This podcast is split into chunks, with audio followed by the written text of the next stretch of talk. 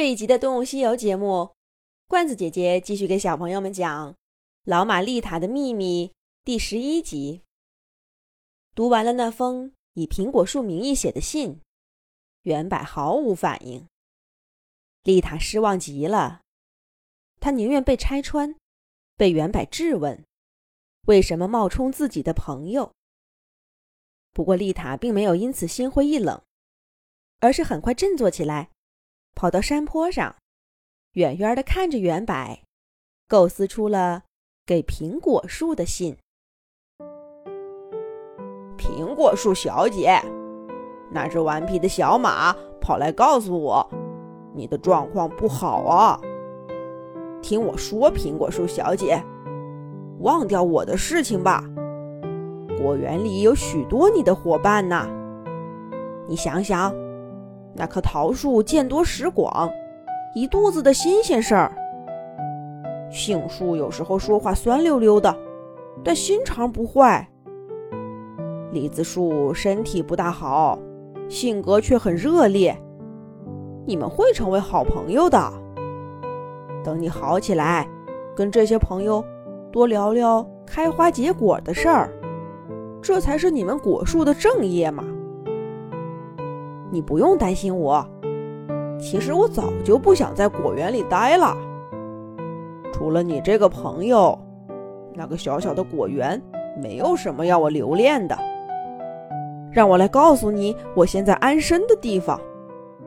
我知道，丽塔那个小家伙一定对你说过了。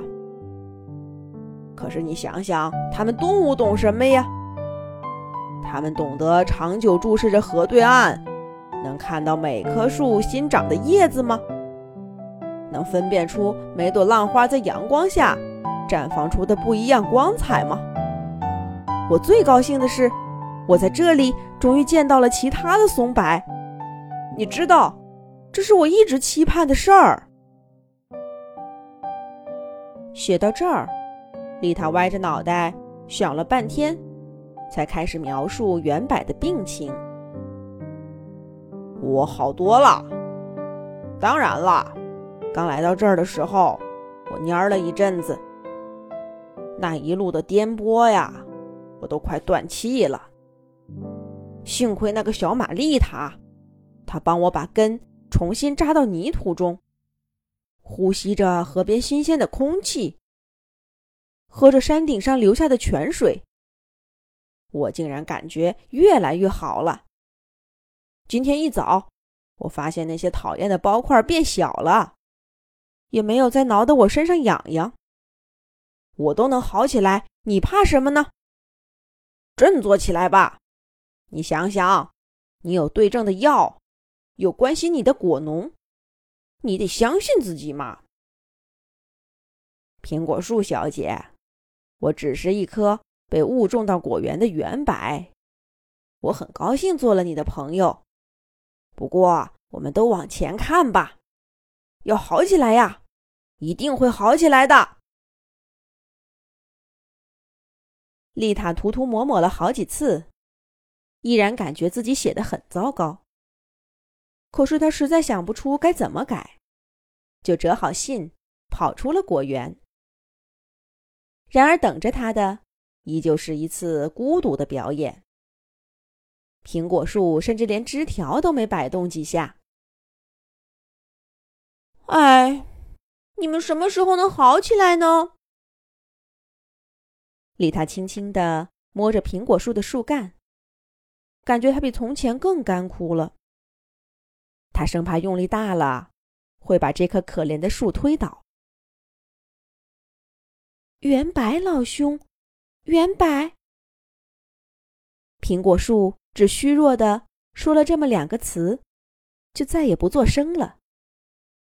丽塔兴奋地跳起来：“苹果树，你说话了，太好了！我呀，这就去告诉原柏。”